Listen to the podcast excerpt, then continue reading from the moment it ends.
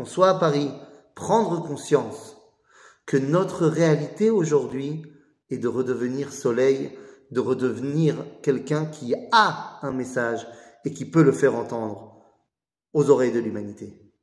Chazak Baruch, ve Shabbat Shalom. Shabbat Shalom